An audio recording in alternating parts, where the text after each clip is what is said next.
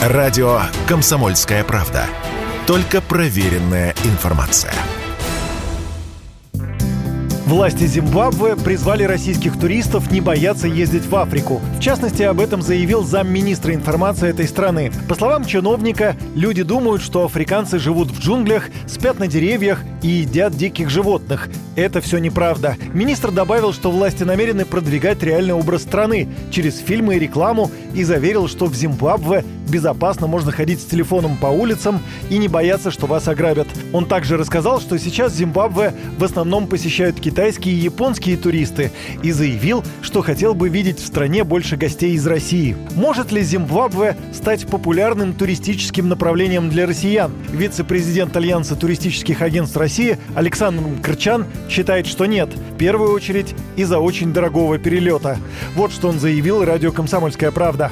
Зимбабве, с одной стороны, интересная страна, да, потому что там находится самый большой водопад Африки, Виктория. Ну, он, точнее, правильно говорить, находится на границе Зимбабве и Замбии. И большая часть его находится, естественно, в Замбии. Но виды все самые лучшие для фото и видео со стороны Зимбабве. Ну и в Замбию можно, в конце концов, проехать, да, там граница легкая. Дело в другом. Попасть в Зимбабве, Харара, столица, очень непросто как минимум с одной пересадкой либо в Дубае, либо в Адис-Абебе. Билет, соответственно, будет достаточно дорогой, больше 100 тысяч рублей на человека. Папа, мама, ребенок, это уже там больше 300-350 тысяч рублей только билета туда-обратно, скажем, из Москвы. Сама страна э, недорогая, причем есть некий дисбаланс. Вообще страна бедная, точнее, правильно говорить, страна бедная, но дорогая при этом. Зимбабве, к сожалению, не имеет выхода к морю, к океану Индийскому, да, и, соответственно, пляжей нет никаких. Это мешает, например, российским людям посещать ее столь часто, как, например,